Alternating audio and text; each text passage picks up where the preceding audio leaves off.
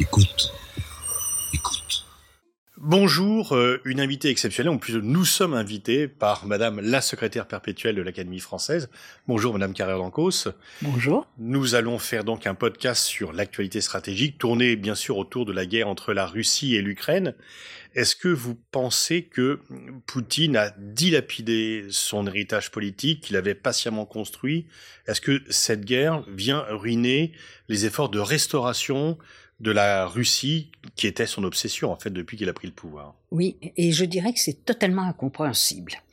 Euh, c'est par là que je voudrais commencer parce que, au fond, à la veille du 24, il y a huit mois, à la veille du 24 février 2022, Poutine avait tout de même réussi véritablement ce qu'il souhaitait. En gros, la Russie était un grand acteur de la vie internationale, personne ne le contestait vraiment. Il avait lui-même obtenu en Ukraine ce qu'il souhaitait, c'est-à-dire qu'il y avait un conflit gelé qui s'était dégelé depuis huit mois, qui paralysait complètement, je dirais, la vie ukrainienne, enfin qui pesait sur son statut international et qui interdisait à l'Ukraine de réaliser une ambition qu'elle avait manifestée il y a déjà longtemps, entrer dans l'OTAN dans, et dans l'Union européenne, mais c'est surtout l'OTAN qui était gêné par ça. Euh, le, la, la, Russie avait la réputation d'un pays qui économiquement n'était pas tout à fait, je dirais, modernisé, loin de là, mais qui militairement, qui avait, selon la tradition, tout sacrifié à la puissance militaire et qui militairement était une grande puissance. Tout ça allait, avait l'air d'aller, et au fond, l'Ukraine ne pouvait pas bouger. Et je dirais que, point important, euh, la Crimée est un sujet dont personne ne parlait. Euh, c'était depuis 2014, c'était aux oubliettes. Le résultat aujourd'hui est absolument saisissant. Euh, d'abord sur le plan, je dirais, international. La réputation morale de la Russie, pays agresseur d'un pauvre pays innocent, est absolument ruinée. Et je dirais que tous les pays européens se détournent de la Russie, même ceux avec lesquels elle avait des relations à peu près normal. Euh, à cela s'ajoute quelque chose qui est absolument extraordinaire, c'est que la, question de la Crimée, elle est sur la table. C'est-à-dire que le jour où il y aura des négociations pour arrêter les combats, cette fois-ci on osera en parler, car les Ukrainiens disent on va récupérer la Crimée, sujet qui tout de même jusqu'à présent était tabou.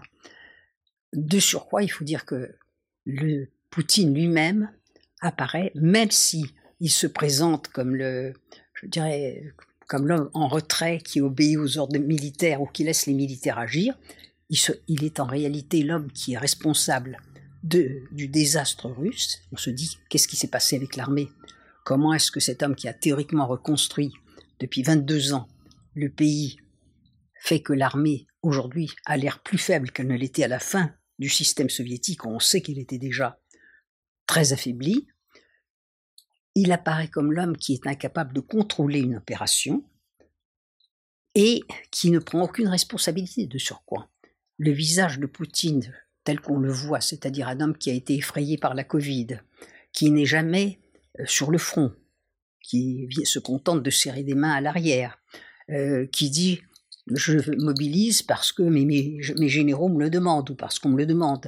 C'est-à-dire qu'il y a à la fois un homme qui est tout puissant et un homme qui plaide l'irresponsabilité ou qui se pose un... Comment expliquer? Parce que depuis qu'il est au pouvoir, on sait qu'il peut être brutal, on sait qu'il peut être cynique, on sait qu'il peut être répressif, mais jusqu'ici, patiemment, avec les méthodes qui sont les siennes, il avait quand même donné à la Russie un statut qui lui permettait presque de boxer au-dessus de sa catégorie. Comment expliquer une telle faillite que vous décrivez dans les moindres détails? Alors, je pense qu'il y a un problème de personnalité. Euh, après tout, ça existe, la personnalité dans l'histoire.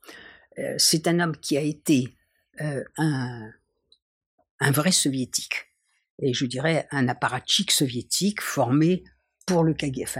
ça a été à la fois un enfant soviétique de presque, presque des rues, un homme formé pour l'appareil de sécurité soviétique. On l'a repéré manifestement pour ça, parce qu'on ne rentrait pas comme ça dans l'institution sécuritaire soviétique. Et apparemment, il a bien fait son travail, à Dresde d'ailleurs. Enfin, on l'a envoyé à l'étranger, même si c'était l'étranger sous contrôle soviétique. euh, ça prouve qu'il disposait d'une certaine confiance du système. Il a montré, dans les années qui ont suivi la fin de l'Union soviétique, une certaine faculté d'adaptation. Euh, il a eu la confiance euh, du maire de Saint-Pétersbourg, Anatoly Sobchak, qui était une grande personnalité libérale, enfin dont la, la figure dominait d'une certaine façon euh, la période de la fin de l'Union soviétique. Il a montré au début euh, de son exercice du pouvoir qu'il se posait un homme qui s'adaptait au système dans lequel il était entré, c'est-à-dire à un monde pacifié où il n'y avait plus de guerre froide. Donc on a eu l'impression en effet, et je dirais même, je pense qu'il y a eu chez lui une volonté d'adaptation. On ne peut pas, je ne suis pas psychologue de métier, mais il me semble, pour l'avoir rencontré notamment dans euh, le Forum de Valdaï, à l'époque où le Forum de Valdaï était tout autre chose qu'aujourd'hui, c'est-à-dire où c'était une rencontre d'experts où Vladimir Poutine apparaissait pour, pour, être questionné répondre très simplement aux questions, c'est tout à fait autre chose, c'est un autre spectacle. Euh, parce que là aussi, c'est un moyen de voir le changement. Donc on avait un personnage qui avait l'air d'être rentré euh, dans le monde tel qu'il était, c'est-à-dire un homme réaliste qui s'était dit le système soviétique c'est fini, eh bien agissons euh, comme, on agit dans les autres pays. Et la preuve en est d'ailleurs que malgré tout, il a, à la fin de son second mandat, cédé la place euh, à Dimitri Medvedev, alors qu'au fond, il était pressé par ses collaborateurs de je dirais, d'adapter la Constitution de façon à pouvoir faire un autre mandat. Et moi, je l'ai entendu expliquer à ce moment-là que non, euh, que c'était pas très facile, mais que qu'il préférait céder la place. Alors, c'est très facile maintenant de dire, oh, mais il savait qu'il reprendrait la place. Il suffit de pas aussi évident que cela. En 2010-2011, beaucoup disaient que Medvedev allait se représenter en 2012. Non seulement ça, mais moi, je dois dire que dans, je me souviens, c'était au moment du forum de Valdaï, dans la période où on approchait de la décision, je revois très bien Poutine avec. On le sentait inquiet. On, sentait qu'il était désemparé. Il n'avait pas l'air, c'était pas le, conquérant euh, qu'on avait connu. Et Dimitri Medvedev manifestait l'intention de rester et il était tout de même entouré de. Il avait la réputation tout de même de, je dirais, de l'homme qui ferait franchir un pas. Il avait publié un article très sensationnel en 2011 qui s'appelait En avant la Russie euh, et qui avait beaucoup, beaucoup secoué les gens. C'était vraiment une sorte de manifeste libéral. Et il n'était pas clair qu'il allait céder la place. Au fond, il y avait vraiment la, la question paraissait ouverte. Donc, si vous voulez, c'est, c'est un homme qui n'a pas été très sûr de lui-même. Et puis, bon, il s'est retrouvé, il a réussi à écarter Medvedev et à reprendre le contrôle de la situation.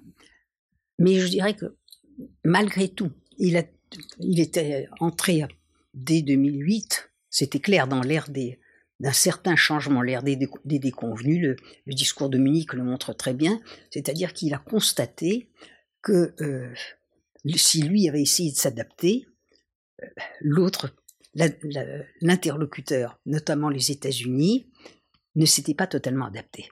C'est-à-dire qu'il y avait vraiment, l'OTAN s'ouvrait euh, et l'Europe euh, à la, ce qu'on appelle la Nouvelle Europe, à des pays qui n'étaient pas tout à fait pro-russes, comme la Pologne et les États baltes, euh, et même, je dirais, les États de la, Roumanie qui pensaient, qui pensaient tout ça. il a senti dans l'univers, dans le monde européen la montée tout de même d'une d'une école anti-russe. Mais ça, il le sent dès 2007, le discours de Munich est effectivement euh, Absolument. frappant. Je crois que c'est un petit tournant, mais... Il y a aussi certainement l'intervention en Libye, où il reproche à Medvedev d'avoir trop fait confiance aux Occidentaux, mais entre cette méfiance qui apparaît vite et la rupture totale de l'agression, qu'est-ce qui a pu le conduire de la méfiance à l'hostilité? Ben, J'ai l'impression que, regardant le monde, au fond, tout de même, cet homme avait plus de 40 ans à la fin de l'Union soviétique. Je veux dire, c'était un homme fait. Euh, il a essayé de s'adapter. Le monde ne s'est pas adapté exactement à la Russie. Bon, il a trouvé en France euh, euh, en Allemagne, des interlocuteurs, tout ça allait très bien. Mais enfin, tout de même, la grande puissance, c'était les États-Unis. La question de l'hégémonie américaine a été sur le tapis toujours. Et l'hégémonie américaine, au fond, les, pour les Américains, qui s'intéressent à l'Europe ou qui considèrent que l'Europe peut gérer ses affaires, la Russie leur a paru un pays qui n'était pas exactement à sa place. Je crois qu'il ne faut jamais oublier que euh, dans la vie politique américaine, il y a tout de même le poids très fort des grandes diasporas qui se traduit par des points intellectuels. Euh, la diaspora polonaise est un élément de poids considérable dans la vie politique américaine. Elle a pesé sur les présidents américains. Les conseillers polonais ont été là. La diaspora ukrainienne en Amérique du Nord est très importante. Donc, si vous voulez, il y a une atmosphère comme ça qui, tout de même, aux États-Unis, n'a jamais été très favorable euh, à la Russie. Et je pense que progressivement, c'est bon, une explication psychologique, elle vaut ce qu'elle vaut, mais l'homme, l'homme qui avait été fait, fabriqué par le système, l'homme soviétique, est revenu tout simplement le regard qu'il a porté sur le monde. Il, a constaté qu'il s'était trompé, qu'il avait été optimiste, qu'il avait cru qu'on pouvait traiter, que la Russie était acceptée, qu'elle avait sa place en égal, la place que sa dimension, son histoire, sa culture lui dessinent en Europe. Et il s'est aperçu que ça ne marchait pas comme ça, qu'elle était contestée, que ça s'était mis en cause. Et je pense qu'il a progressivement retrouver le regard qu'il avait jeté toujours sur le monde, c'est-à-dire en regardant qui où étaient les adversaires, en regardant par où il fallait reprendre des, positions. Alors, quand on dit euh, il rêve de reconstruire l'Union soviétique, non, il ne rêve rien du tout parce que l'homme n'est pas un crétin, il sait très bien qu'on ne reconstruit pas un empire, mais il y a quelque chose incontestablement, il y a des domaines qui, qui, par où essayer de briser un peu les, oppositions. Et il ne peut pas faire la guerre à la Pologne. C'est évident, euh, quand les Polonais disent il va nous envahir, ils savent très bien qu'il ne le fera pas. En revanche, l'Ukraine était de poser des problèmes.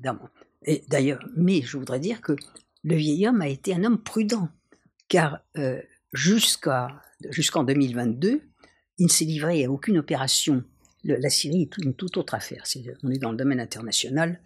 Euh, la guerre d'Irak a, montré euh, les États-Unis ont montré qu'on pouvait faire exactement ce qu'on voulait, que par conséquent, si les États-Unis faisaient euh, décider d'agression en inventant des, prétextes fallacieux, pourquoi ils ne le feraient pas? Enfin, je veux dire que ça, ça paraissait une partie normale. En revanche, en Europe, il en allait tout à fait différemment. Et en Europe, et enfin dans les alentours. Et il a été d'une prudence extrême. Il a, en 2008, en Géorgie, il n'a réagi qu'à un prétexte qui lui avait été donné par le président Saakashvili, qui s'est attaqué à l'Ossétie du Sud. Et, bon, et ça a permis, de, je dirais, de, régler l'affaire. Et en plus, euh, il avait un bon prétexte, car en effet, et les Apras et les Ossètes étaient heurtés par le chauvinisme géorgien. Ça, c'est incontestable. Et c'est la, raison, c'est pour des raisons linguistiques qui se sont écartées de la Géorgie. Bon, et la Géorgie a payé ça très, très cher. En 2014, c'est exactement le même problème avec l'Ukraine, c'est-à-dire que euh, avec la Crimée, puisque euh, l'Ukraine a pratiqué une politique de discrimination à l'égard de ses minorités, enfin en tout cas une politique peu généreuse à l'égard de ces minorités qui s'en plaignaient, et sur principalement la Crimée. Enfin, c'était déjà, on peut dire que dès l'indépendance, la Crimée avait des, des doutes, toute l'histoire de l'indépendance de l'Ukraine le montre, euh, les, votes sur l'indépendance en Crimée ont été infiniment moins favorables à l'indépendance, beaucoup plus prudents euh, qu'ils ne l'étaient sur le territoire ukrainien. Et en 2014, il a eu un prétexte, précisément avec ça, puisque les Ukrainiens ont décidé de porter le statut de la langue ukrainienne au statut quasiment de langue unique, en négligeant totalement les revendications légitimes d'ailleurs de leur minorité. Et ça lui a permis, je dirais, d'avaler la Crimée ou de récupérer la Crimée comme on veut, selon la. Mais entre ces coups tactiques euh, importants et l'erreur dramatique de la guerre, comment expliquer ben Justement, il y a un fossé. Et la guerre, il n'avait aucun prétexte. Et c'est ça qui est tout à fait saisissant. Et je dirais tout à fait honnêtement, moi, jusqu'à l'heure de l'invasion de, de l'Ukraine, j'étais convaincu qu'il ne le ferait pas, parce que malgré tout, tous les éléments, quand on regardait la situation, il, il disposait véritablement de tous les atouts pour contrôler l'Ukraine. L'Ukraine était paralysée par la, la guerre civile qui, depuis 2014, l'a ravagée tout de même. C'est ça la vérité. Qu'on ne veut pas voir d'ailleurs. On oublie complètement qu'il y a une guerre civile qui a fait plus de 10 000 morts et que ces, ces provinces russophones ou ces régions russophones n'ont plus accepté la situation. Bon, on, l'ignore. Et tout cela le paralysait l'Ukraine, la rendait inapte à rentrer dans aucune espèce de configuration internationale, en Europe ou dans l'OTAN, et en même temps, je dirais, il avait, il, il pouvait attendre tranquillement la suite des événements. Pourquoi s'est-il précipité? Là, euh, il n'y a pas d'explication, mais il me semble qu'il a véritablement considéré à un moment donné qu'au fond, le rêve du vieil homme, on pouvait rééditer l'opération de euh, tchécoslovaque de 1968, c'est-à-dire que puisque ceux qui dirigeaient l'Ukraine étaient des gens tout à fait intraitables, on s'en débarrassait. Alors, ce qui est très frappant chez lui, c'est tout de même deux choses. La certitude qu'il avait que l'Ukraine n'existait pas. C'est là que je dis que le vieil homme est revenu. C'est-à-dire que sa vision de l'histoire, de l'aveuglement sur l'évolution des sentiments nationaux, euh, qui remonte loin, parce que le sentiment national ukrainien, il a d'abord il existait dans l'Ukraine occidentale euh, celle qui était sous l'autorité polonaise. Il a été développé dans l'Ukraine de l'Empire austro-hongrois. Enfin, il faut bien souvenir que avant 1917, l'Ukraine se trouvait un petit peu partout. Et euh, il a ignoré cela, et il a ignoré que 30 ans d'indépendance permettent évidemment à un pays de développer le sentiment que l'indépendance. Staline l'avait toujours dit, il a été élevé tout de même dans la doctrine de la nation de Staline. Hein. Une langue, un territoire, un État. Bon, tout ça, il a considéré que l'Ukraine, ça n'existait pas. Donc on pouvait y aller sans qu'il ne se passerait rien. Ça, c'est le signe de l'isolement dans lequel il s'est installé. C'est-à-dire le, le Covid a pu jouer, vous pensez? Alors, je vais dire quelque chose d'assez brutal moi j'ai toujours été troublé par sa, son espèce d'exhibitionnisme physique. Euh, cet homme qui se faisait toujours photographier, euh, je dirais, torse nu pour montrer sa musculature, etc. Cette, cette insistance sur, euh, les sports, sur, la forme physique dans laquelle il était, il y avait quelque chose de troublant. Ça m'a toujours gêné. enfin, ça m'a paru d'abord un, élément de mauvaise éducation pour un homme d'État, mais il y avait, un côté trop démonstratif. Euh, en fait, c'est un homme faible, incontestablement. Et derrière ça, on le voit, euh, il est clair que dans cette épidémie, il n'a pas été au premier rang. Quand on regardait, quand je lisais euh, la presse, quand je voyais ce qui se passait en Russie, quand j'interrogeais mes amis, personne n'a vu euh, euh, Vladimir Poutine au premier rang. Au contraire, il a été le fantôme absolu. et d'ailleurs la Russie n'a pas été, je dirais, un, pays combattant euh, contre cette, cette pandémie. Bon, alors c'est un pays qui a eu l'habitude, Dieu sait, enfin les épidémies de choléra, etc., ont ravagé toute l'histoire russe, il le sait. Et, après tout, les souverains étaient hauts. Catherine II a, fait, inoculer la variole à son fils, à elle-même. Enfin, on peut dire que la, il y a toujours une attitude des souverains en face des, des problèmes, des menaces de ce type, euh, qui était normale, enfin qui était une attitude combattante. Il ne l'a pas eu. C'était un probablement il y a, mais je ne dirais pas que c'est ça qui l'a cassé. Je pense que l'évolution, c'est l'évolution devant la déception. Euh, s'est élevé à la, à la soviétique. Le monde occidental était le monde adverse. Il a essayé de composer avec et il l'a fait. Et puis, constatant que ça ne marchait pas, il s'est dit, c'était toute son éducation, ben, il n'y a, pas de réconciliation possible. C'est ça, le, et au fond, c'est ça la rupture, et tout le reste s'est ajouté. Alors, par rapport à, cela, il y a deux thèses qui circulent. Une principale, qui est de dire les Polonais, les Baltes avaient raison depuis le départ. Il ne fallait pas traiter avec la Russie, et qui mettent en accusation la France et l'Allemagne pour avoir euh, maintenu un fil et qui même disent que ce sont les Français et les Allemands qui sont presque responsables de la guerre en ayant entretenu euh, une sorte de politique d'apaisement à la guerre de Poutine. Que pensez-vous de cette interprétation? Alors, je dirais c'est une interprétation qui est insupportable et qui prouve d'ailleurs qu'on n'a pas regardé la situation du monde, qu'on n'a pas regardé ce qui se passait. Il y a une lecture que je recommande à tout le monde, c'est le grand échiquier de Brzezinski. Brzezinski, ce Polonais qui a été le conseiller du président Carter, qui est, qui est une très grande personnalité intellectuelle, qui était, puisqu'il est mort, une grande personnalité intellectuelle, vraiment un politiste euh, remarquable.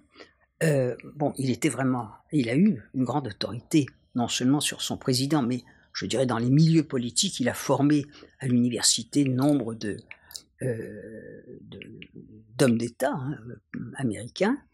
Et Brzezinski a toujours dit, et ça c'est important, il l'a écrit, au fond, pour affaiblir la Russie, c'est la, la Pologne, c'est le, le point faible de la Russie, c'est vous mettre l'accent sur c'est l'Ukraine qui doit être le Polonais considérait tout de même, euh, lui qui connaissait admirablement l'histoire, que l'Ukraine a été une annexe de la Pologne, un sujet de la Pologne. Dieu sait, tant et si bien d'ailleurs que en 1654, un ataman ukrainien s'est sauvé chez le tsar de Russie pour dire écoutez, prenez-nous sous votre protection parce que les Polonais sont extraordinairement dominateurs. Bon, Brzezinski a été élevé dans cette idée, il n'y a pas de doute là-dessus. Mais il savait ce que c'était l'Ukraine. Et il a bien senti que c'était, et il l'a dit, la politique américaine doit jouer la carte ukrainienne contre la Russie. Et ça, c'est. Alors, je voudrais ajouter que, avant de mourir, il a regardé ça avec beaucoup de, de remords et il a dit qu'au fond, ça n'a pas été une bonne idée. Et d'une certaine façon, ça a été aussi la théorie de Kissinger, et Kissinger aussi a déploré cela. Pour finir, donc on peut dire qu'il y a eu aux États-Unis des hommes de grande qualité qui, après avoir prôné cela, se sont retirés, mais c'est une idée, euh, je veux dire, c'est une vision polonaise ou polono-balte, parce que les Baltes suivent la Pologne. L'élargissement, c'est un petit peu ce qui s'est passé, j'aimerais y revenir, parce que j'ai vu de très près l'élargissement, puisque j'étais parlementaire européen à cette époque-là. Euh, et je dois dire que incontestablement, l'élargissement s'est fait, de façon imprudente. Non seulement on n'a pas approfondi l'Europe, ce qu'il lui fallut faire, enfin, euh, véritablement lui donner une solidité qui fait qu'elle aurait été moins sensible à ces, à ces oppositions d'intérêt. Mais on n'a pas fait assez attention aux haines nationales qui étaient là et qui étaient très vivantes et qui se sont étalées, enfin qui ont pris, je dirais, l'espace européen en otage, il n'y a pas de doute là-dessus. Et dès le départ, il est très clair que là, et les Polonais et les Baltes ont considéré qu'ils étaient là aussi pour participer à une, je dirais, à une, au dessin, à l'élaboration d'une configuration européenne qui écartait la Russie ça c'est tout à fait évident. Enfin, ils étaient les, je dirais, les porte-paroles de cet antirussisme euh, qui a prospéré aux États-Unis, mais que Brzezinski avait érigé en doctrine. Donc je crois qu'il faut vraiment être très conscient de ça et qu'au fond, nous, avons vécu, nous, sur l'illusion euh, d'une Europe pilotée par un couple, le couple franco-allemand, on l'a répété à satiété, aujourd'hui on constate qu'on peut s'interroger là-dessus, mais ce couple franco-allemand, à partir de l'élargissement, est devenu un, couple extrêmement inégal, enfin, le cheval et l'alouette, parce qu'il y avait d'une part une Allemagne qui était le pilote, euh, je dirais, ou le, rassembleur de ce qu'on peut appeler la Nouvelle Europe, et je vais revenir là-dessus parce que ça, ça remonte très loin, ça remonte au fond au traité de Versailles, cette affaire. Et de l'autre côté, la France qui était, qui se croyait appuyé sur l'Allemagne et qui était en réalité un petit peu solitaire. Donc c'est un, il y, a une illusion qui est en train d'éclater complètement, hélas, en fait. Je veux dire, non seulement je ne m'en réjouis pas, mais je pense que euh, c'est l'Europe tout entière qui est en train d'être bousculée et menacée de mort si on n'y fait pas attention. Mais tout ça a une longue histoire. Il ne faut pas oublier que le traité de Versailles, tout ça en 1919, on a tout de même raté le traité de Versailles. On a raté l'élaboration de la paix. D'abord, c'est la première fois qu'on a l'idée de Wilson était de construire un système européen. Puis, comme on sait, il s'est retiré et tout ça, il n'y a plus eu de système européen. Et il y a tout de même eu, je dirais, des pays qui ont été, qui se sont sentis lésés. Et véritablement, tout cela a été dans un flou artistique qui a conduit à la Seconde Guerre mondiale et qui a, euh, qui a fait capoter l'Europe. Et après cela, il y a eu l'Union soviétique, la guerre froide. Ça, c'était un ordre européen, c'était clair. D'une certaine façon, l'ordre. Il y a eu des traités de Westphalie à Yalta, il y a eu définition de ce qu'était l'Europe. Et puis tout d'un coup, 1990, il n'y a plus de guerre froide, et on n'a pas réfléchi à la question, on ne s'est pas interrogé pour savoir quels étaient les équilibres européens. On a considéré qu'il n'y avait pas de problème. La Russie a considéré qu'elle elle rentrait en Europe. Seulement une partie des États qui y sont rentrés ont considéré qu'il n'y avait pas sa place. Et les États-Unis considéraient qu'au fond, elle devait être quelque part sur les, sur les marges sans peser en Europe. Et aujourd'hui, la Russie est plus que jamais coupée de l'Europe, ce qui est euh, non seulement elle est coupée de l'Europe, mais elle a eu, à partir de ce moment-là, très tardivement d'ailleurs, ça ne s'est pas passé tout de suite, mais il est clair qu'à partir d'un certain moment, Vladimir Poutine s'est souvenu que la Russie était un État eurasiatique et qu'au fond, il pouvait, non pas, je pense, il n'a pas fait ce choix d'emblée. Euh, il a pensé qu'il pouvait exercer un chantage en disant Vous ne voulez pas de moi Eh bien, je me tourne vers l'Asie et vous verrez, un, je vous coupe de l'Asie qui est en train de monter euh, sur la scène géopolitique, euh, car il ne faut pas oublier que tout cela se passe en, en, même temps que se pose ce problème de ce qu'est l'Europe, apparaît ce que Lénine appelait le monde des pays qui sont entrés sur la scène de l'histoire. La scène de l'histoire a complètement changé. Elle n'a pas commencé à, on découvre aujourd'hui qu'elle bascule vers l'Asie, mais elle a commencé à basculer vers l'Asie pratiquement en même temps que la, guerre froide disparaissait. Il y a une nouvelle géopolitique qui se dessine qu'on a complètement ignorée. Et Vladimir Poutine, dans un premier temps, a incontestablement considéré, et je dirais que c'était une vision géopolitique assez, assez remarquable, qu'il pouvait, pouvait essayer d'être un acteur de ce monde asiatique qui montait, bon, euh, le rapprochement avec la Chine. Il avait commencé euh, à construire, enfin, après la, le désastre des années 90-2000, il avait essayé de construire un système de sécurité aux frontières de la, de la Russie, le système de sécurité avec les États d'Asie centrale, etc., et l'Ukraine et tout.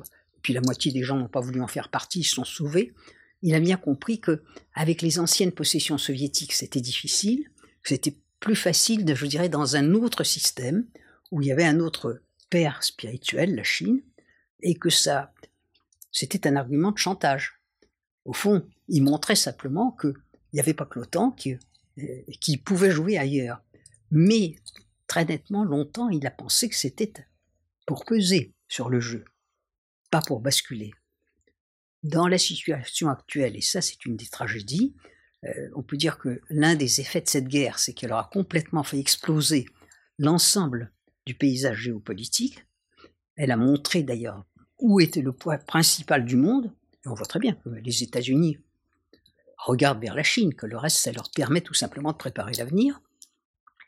Mais du coup, la Russie est enfermée. Elle n'a plus d'autre solution, je dirais, que de se trouver dans ce nouvel ensemble géopolitique euh, qui monte, et tout de même dans, dont les grands acteurs s'appellent la Chine, s'appellent l'Inde, s'appellent aussi d'ailleurs le Brésil, euh, ça, c'est les BRICS, autre configuration, mais toute constellation étrangère au monde européen.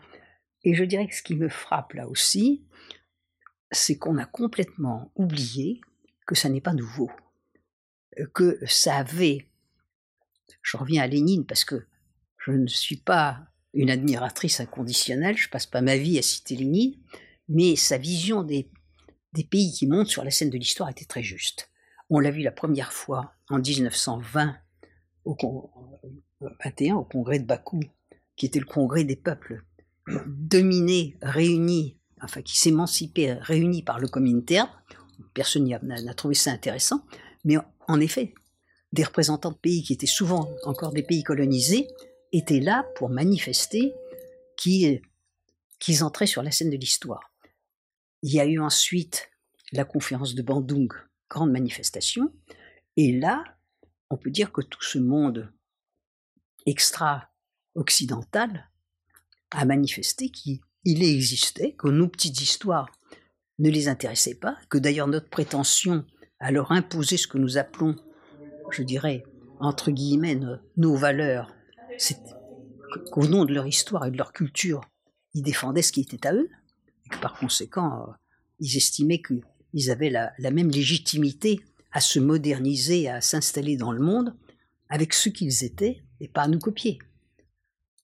ça va très loin tout ça. Et c'est un peu exactement le discours que Poutine a malgré tout tenu quand on lui a dit, euh, ça fait partie, je dirais, de, des raisons de cette incompréhension. On lui a dit, la démocratie, à part le fait, je dirais que on entendait un peu le repousser sur les confins du monde occidental, mais on a toujours souligné, les Occidentaux, que, euh, que les Russes n'étaient pas incapables, n'étaient pas capables, à cause de leur passé, de se comporter comme des vrais démocrates, euh, euh, qui n'avaient pas le sens de la liberté. Dieu sait qu'ils se sont battus, qu'il y a eu des mouvements extraordinaires, je dirais, dans toute l'histoire russe, pour montrer la volonté d'acquérir la liberté. Les Cosaques, qui, appartiennent à l'histoire russe, hein, euh, c'était quoi? C'était des gens qui se sauvaient pour ne pas entrer, tomber dans le servage et qui fondaient des colonies d'hommes libres. Euh, c'était, c'était tout de même quelque chose. Il y a eu des mouvements intellectuels au XIXe siècle extraordinaires. Et la volonté des Russes, ça, ça a toujours été un débat. Qu'est-ce qu'on doit faire? On doit copier l'Occident, on doit être nous-mêmes? Tout ça, on considère que c'est du folklore et qu'il y a un modèle. Mais aujourd'hui, ce modèle, la Russie, euh, elle est considérée comme illégitime, illégitime, mais toute une partie du monde, et la plus peuplée, est en train de le rejeter. Et je dirais que ça, c'est la L'Ukraine, ça n'est pas seulement un désastre pour Poutine. Poutine est en train, je dirais, d'être délégitimé comme responsable de la Russie. Il est délégitimé parce que il est l'homme qui n'a pas su respecter ce qu'il a promis, je reconstruis la Russie, j'apporte à ce pays ce qu'il est, c'est-à-dire sa personnalité, sa place dans le monde, sa puissance. Ce n'est pas obligatoirement uniquement la puissance militaire, mais je, la reconstruis. Bon, il a montré qu'il n'a rien reconstruit, ou en tout cas que la reconstruction est d'une extrême précarité, parce que elle est aussi, ce désastre est aussi économique, c'est tout est difficile pour ce pays en ce moment. Mais euh, en même temps, il n'y a pas que lui, c'est-à-dire le monde occidental est délégitimé aussi dans sa prétention à être le modèle de l'humanité. Et aujourd'hui, on constate que l'Europe est fracturée. Donc, euh, la, Russie est grande perdante et Poutine est grand perdant, mais nous y perdons beaucoup. Merci beaucoup, Madame Schreiber, de ce contrat pessimiste, mais malheureusement lucide. Alors, je ne suis pas toujours pessimiste, c'est-à-dire, je me dis, euh, il ne s'agit pas de s'asseoir de se couvrir la tête de cendre et de se dire tout est perdu. Mais si on ne regarde pas les choses comme elles sont, si on n'essaye pas de comprendre pourquoi ça a été raté, on ne réussira pas. Et alors je pense qu'il y a une chose très importante, c'est que après la guerre de 14, après la fin de l'Union soviétique, on n'a pas essayé de définir ce qu'était l'Europe, ce qu'était la sécurité de l'Europe, quel est le système sur lequel nous vivions. Si on ne le fait pas à l'issue de cette guerre, car il y aura une issue, alors nous risquons de plonger dans un désastre définitif. Donc je crois que nous sommes vraiment à un moment décisif pour notre destin. Merci beaucoup.